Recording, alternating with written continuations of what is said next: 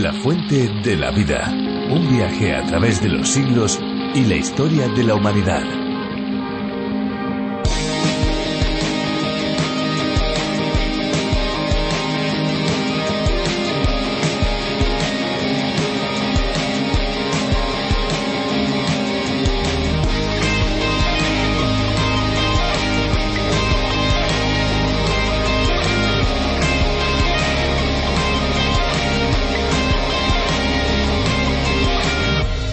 Los resultados que se obtienen de la medición del pH de una muestra de agua son menos importantes que las variaciones que se pueden observar durante un determinado periodo de tiempo. Podríamos decir que el pH del agua permite medir la acidez del agua de la misma manera o similarmente que, por ejemplo, la temperatura de nuestro cuerpo nos indicaría si tenemos fiebre o no.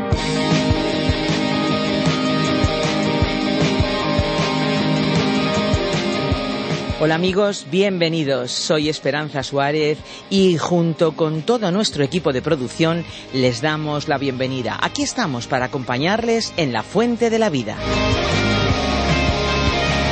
Sí, amigos, sí, sí. Aquí estamos para explorar al detalle, libro a libro, capítulo a capítulo, un libro que ha cambiado la vida de muchas personas en toda la historia. Nos referimos a la Biblia. Y yo no sé si ustedes han viajado a muchos países, si han ido a muchos sitios, han estado en diferentes continentes, pues ¿saben algo interesante? La Biblia también es un libro que atraviesa fronteras, no solamente por su difusión, sino también por cómo se escribió. El relato de la palabra de Dios se desarrolla en diferentes países, en distintos continentes, concretamente tres continentes diferentes. Es un dato muy llamativo y es bueno, es interesante saber que hoy la fuente de la vida lleva a través de la radio el conocimiento sobre este libro tan importante y fundamental para la vida de los seres humanos a muchos países, especialmente aquellos de habla hispana, como es el caso de los que se encuentran en el llamado nuevo continente, América. Sí, un saludo muy especial en esta ocasión a todos los que nos acompañan desde el continente americano, porque aunque esta es la versión española adaptada por el profesor Virgilio Bagnoni, el castellano es una lengua que no solamente se habla en España, sino que es muy hablada en muchos lugares del mundo. Por eso no, no nos olvidamos de todos los que nos escuchan desde lugares diferentes más allá de nuestras fronteras españolas. Qué emocionante, amigos, es saber que podemos conectar y contactar con tantos lugares tan lejos de nosotros. Esto es posible gracias a las ondas, gracias a la tecnología. Hoy vamos a disfrutar con tanta gente de tantos lugares de un nuevo estudio de la palabra de Dios, la Biblia. Antes vamos a disfrutar una canción, si a ustedes les parece. ¿Quieren escucharla junto a nosotros? Vamos, vamos allá, que entre la música y dentro de un momentito, cuando finalice la reflexión, aquí estaré para darles las vías de comunicación con la fuente de la vida. Señor, te adoramos. Queremos decirte que te necesitamos, que eres nuestro todo, que nuestro ser necesita de tu presencia para poder caminar.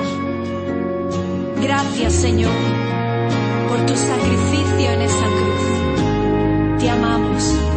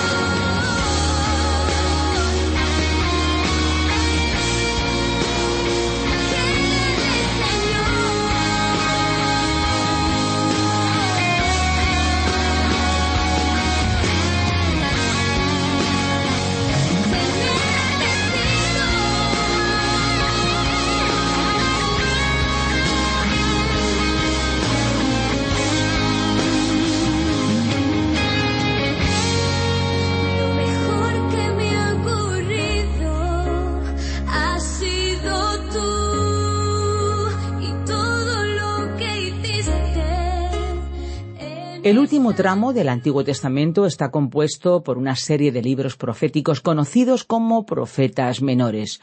Son un conjunto de documentos escritos cuyos autores fueron inspirados por Dios para transmitir su revelación a toda la humanidad. La Biblia está repleta de profecías y entre ellas encontramos las que están recogidas en el libro de Ageo. Es momento para adentrarnos a este particular libro empezando por una introducción para saber más detalles sobre él. Es importante conocer el contexto. Pues sí, vamos a empezar un nuevo tramo de nuestro viaje por los libros de la Biblia, conociendo más sobre la voluntad de Dios para su creación. Así que amigos, acompáñennos un día más, una vez más. Les facilitamos también nuestro número de WhatsApp, 601 20 32 65. Llamen, escriban. En definitiva, comuníquense con nosotros. Lo estamos deseando. 601 20 32 65. La fuente de la vida. Ageo, introducción. Capítulo 1, versículo 1. Hoy comenzamos el estudio de un nuevo libro de la Biblia. También queremos destacar que esta sección de las Escrituras, que abarca los libros de Ageo, Zacarías y Malaquías, constituye la última etapa de nuestro recorrido por el Antiguo Testamento en este extenso viaje que estamos realizando a través de la Biblia. Así que en este programa iniciamos nuestro análisis del libro del profeta Ageo, otro de los llamados profetas menores, y no precisamente porque sea de menor importancia en el texto de las Sagradas Escrituras. Como hacemos en cada caso, al principio de nuestro estudio comentaremos algunos aspectos a modo de introducción. En primer lugar, citaremos algunos detalles con respecto al escritor. Aquí cabe destacar que es importante tratar libros históricos junto con los libros proféticos. Hay un pequeño grupo de libros que, por motivos históricos, figuran juntos y son Esdras, Nehemías y Esther. Son los libros históricos y deberían estudiarse junto con los libros de Ageo, Zacarías y Malaquías, que fueron los profetas que predicaron y escribieron al remanente del pueblo que regresó a la tierra de Israel.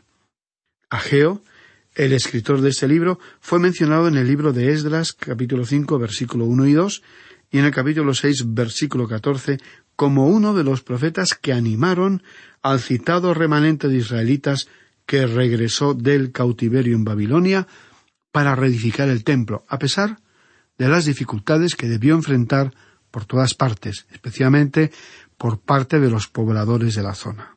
De esta y de las breves referencias que al autor hizo de sí mismo en esta profecía, se destacaron cuatro detalles de su ministerio. Uno, Ageo era un hombre humilde que exaltó al Señor.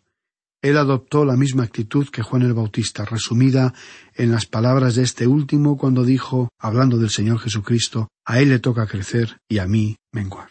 Dos, Él era el mensajero de Dios para esa generación de israelitas. La frase Así ha dicho el Señor caracterizó su mensaje. Tres, no solamente reprendió al pueblo, sino que lo alentó y estimuló de una forma elocuente. Cuatro, este profeta no solo predicó, sino que también llevó su mensaje a la práctica. Ahora vamos a considerar otro aspecto de la introducción que es el momento histórico en que surgió esta obra. Ageo comenzó su libro diciendo en el segundo año del rey Darío, en el mes sexto, en el primer día del mes, fue dirigida esta palabra del Señor. El rey Darío, aquí mencionado, comenzó a reinar en el año 521 a.C., cumpliendo el segundo año de su reinado aproximadamente en el año 520. La frase en el segundo año de Darío ha permitido a los historiadores señalar el tiempo de actuación de este profeta en la historia secular. Resulta interesante destacar que los profetas que profetizaron después del cautiverio comenzaron a fijar las fechas de sus respectivas profecías de acuerdo con los reinos de los gobernantes no judíos. Aquellos profetas que profetizaron antes del cautiverio siempre vincularon las fechas de sus escritos con los reyes de Judá, con los reyes de Israel o con los reyes de ambos reinos. Pero no había reyes en el reino del norte ni en el reino del sur. Así que entonces el profeta Ageo fijó la fecha de su profecía de acuerdo con el reinado de un rey no judío. En ese sentido, Recordemos que el Señor Jesús dijo en el Evangelio de Lucas, capítulo 21 y versículo 24, hablando de los habitantes de Jerusalén, caerán a filo de espada y serán llevados cautivos a todas las naciones, y Jerusalén será pisoteada por los gentiles, o no judíos, hasta que los tiempos de los gentiles se cumplan. En la época en la que vivió Ageo, los tiempos de los gentiles ya habían comenzado. En realidad, comenzaron con el cautiverio del reino del sur, o de Judá, bajo el reinado del rey Nabucodonosor. Desde aquel tiempo, la ciudad de Jerusalén ha estado bajo el dominio de los pueblos no judíos, y el profeta Ageo asignó la fecha de su profecía de acuerdo con estos acontecimientos. Diremos ahora algo en cuanto al tema. El tema de este libro fue el templo. La reconstrucción y restauración del templo fue la pasión suprema de este profeta. No sólo reprendió al pueblo por su demora en la reconstrucción del templo, sino que también los animó y ayudó todo lo que pudo en esta gran empresa. A continuación, examinaremos otro aspecto importante de este libro, el mensaje. Ageo se refirió constantemente a la palabra del Señor como autoridad suprema. Él se humilló voluntariamente para que el Señor fuera exaltado. Su mensaje fue eminentemente práctico. En este aspecto, la profecía de Ageo y la epístola de Santiago tienen mucho en común. Ambos libros hacen recaer su énfasis sobre el arduo trabajo cotidiano. La actitud de no hacer nada tiene su origen en la maldad. Así que ambos libros fijan el modelo de actividad basándose en la vida real. De esta manera, el trabajo pasa a ser la medida de la vida. El profeta Zacarías, contemporáneo de Ageo, se parecía a un visionario que tenía su cabeza entre las nubes. Pero el pragmático Ageo tenía ambos pies apoyados en la tierra. Sin embargo, el hombre de acción y el soñador tenían que caminar juntos. Sobre este libro habría que colocar las palabras de la primera carta del apóstol Pablo a los Corintios, capítulo quince, versículo cincuenta y ocho, que dice lo siguiente. Así que, hermanos míos amados, estad firmes y constantes, creciendo en la obra del Señor siempre, sabiendo que vuestro trabajo en el Señor no es en vano. A continuación, considerando esta obra desde un punto de vista general, vamos a resaltar algunos versículos clave. Los versículos más significativos de esta obra son Ageo capítulo 1 versículo 8 Subid al monte, traed madera y reedificad la casa. Yo me complaceré en ella y seré glorificado, ha dicho el Señor. Ageo capítulo 1 versículo 14 Así despertó el Señor el espíritu de Zorobabel, hijo de Salatiel, gobernador de Judá, y el espíritu de Josué, hijo de Josadac, el sumo sacerdote, y el espíritu de todo el resto del pueblo. Ellos fueron y comenzaron a trabajar en la casa del Señor de los ejércitos, su Dios.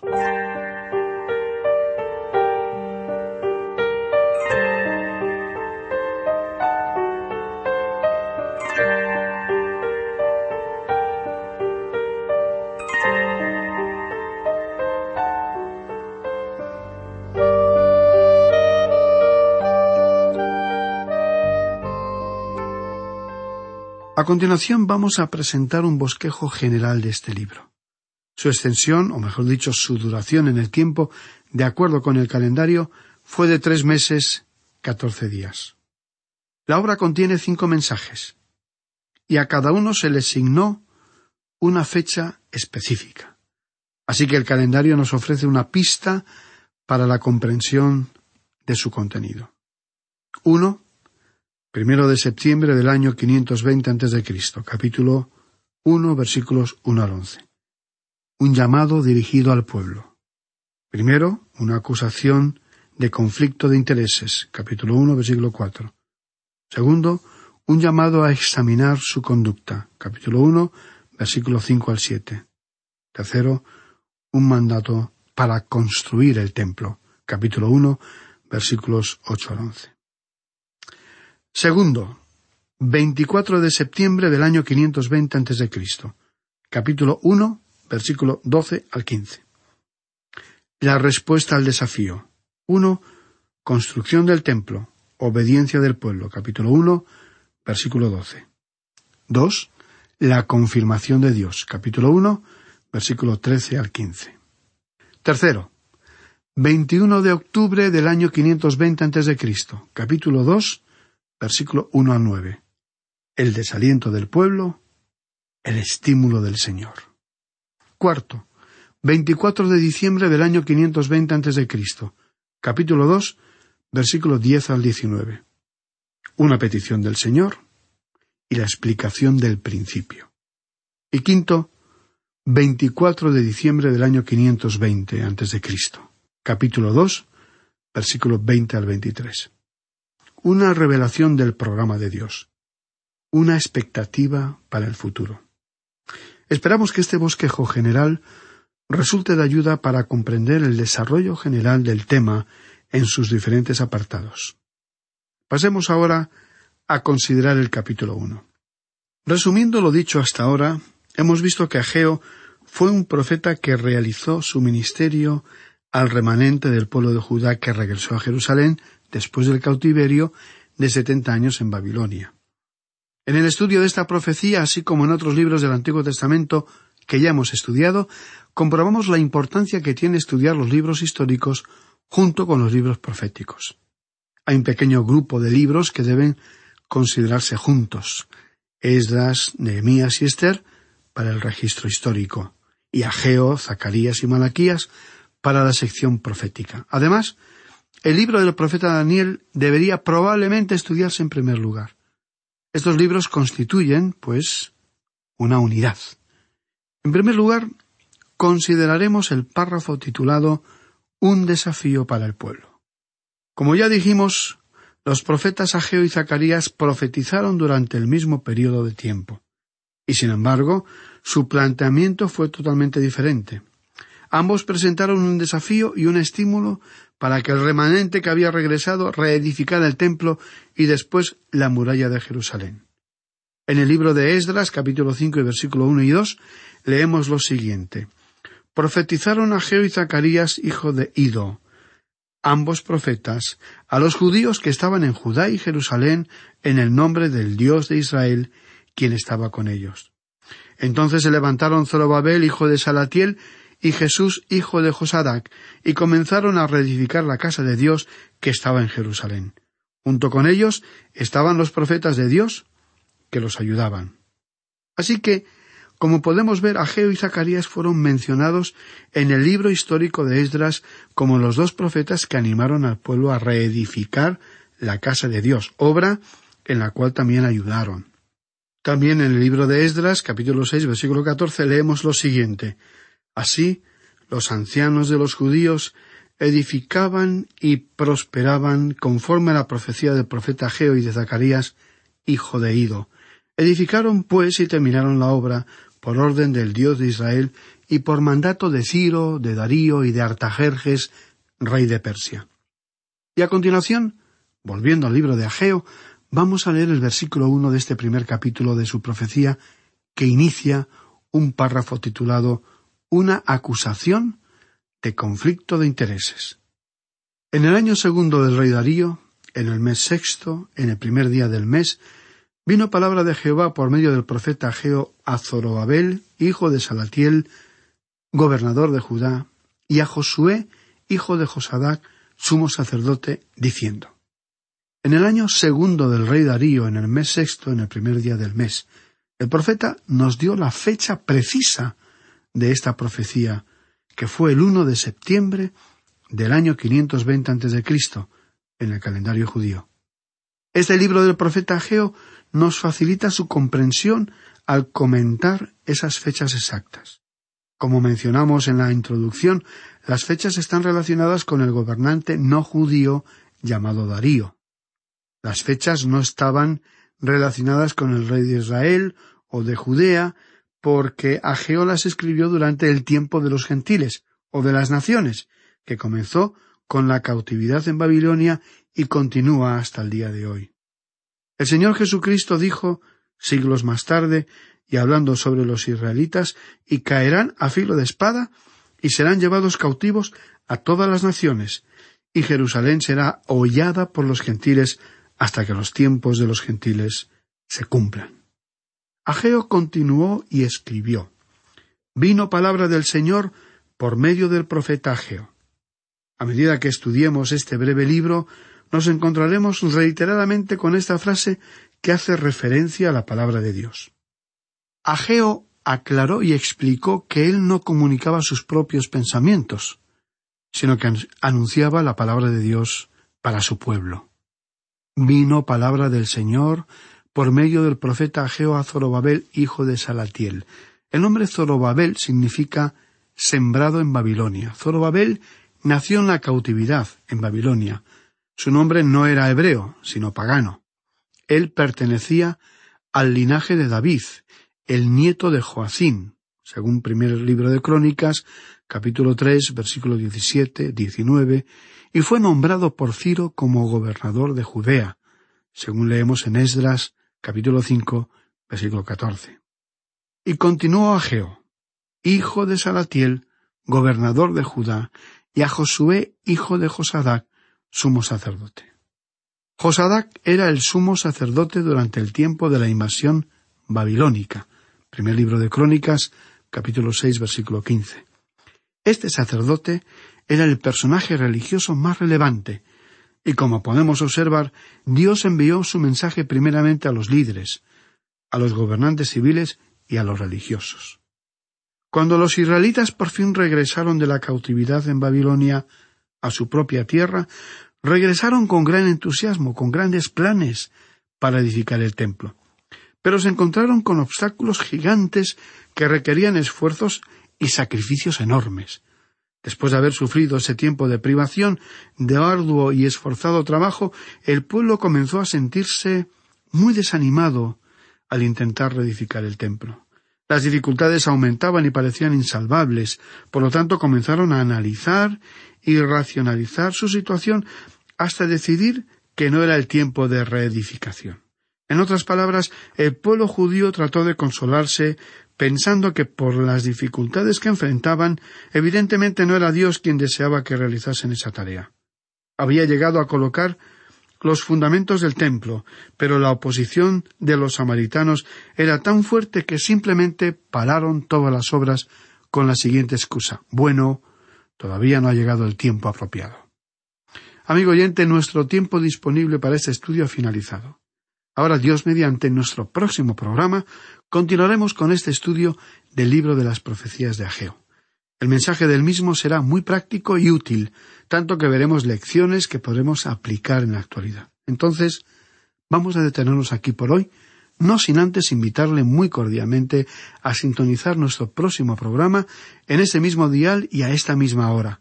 Como siempre, le recordamos que estamos orando por usted para que pueda ver y comprender, con la ayuda del Espíritu de Dios, las grandes verdades de la palabra de Dios que sólo, con los ojos de la fe, pueden ser apreciadas.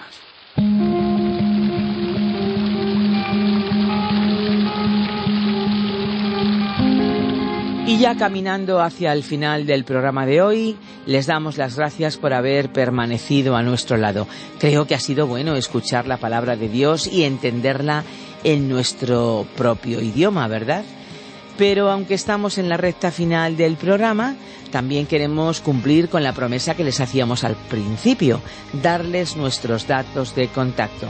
Pueden descargarse nuestras aplicaciones a través de la Biblia IRTM 360. Están a su disposición. Y para aquellos que utilizan las redes sociales, les invitamos a seguirnos por Facebook. Simplemente nos tienen que buscar.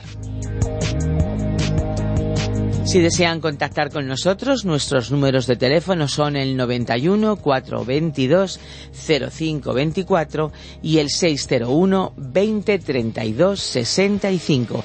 Recuerden que si llaman desde fuera de España deben pulsar el prefijo más 34 91 422 0524 y 601 20 32 65. Si desean enviarnos un correo electrónico, lo pueden hacer a info arroba radioencuentro.net, info arroba.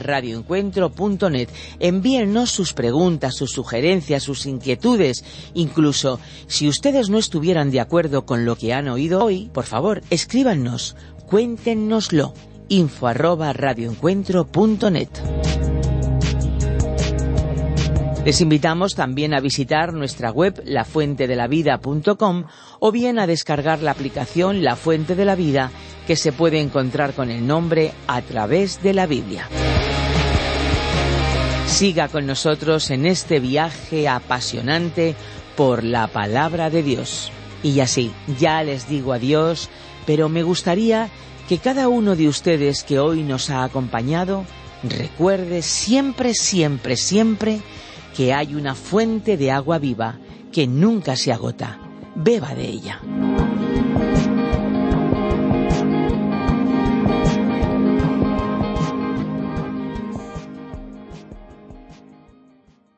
Este ha sido un programa de Radio Transmundial producido por Radio Encuentro, Radio Cadena de Vida.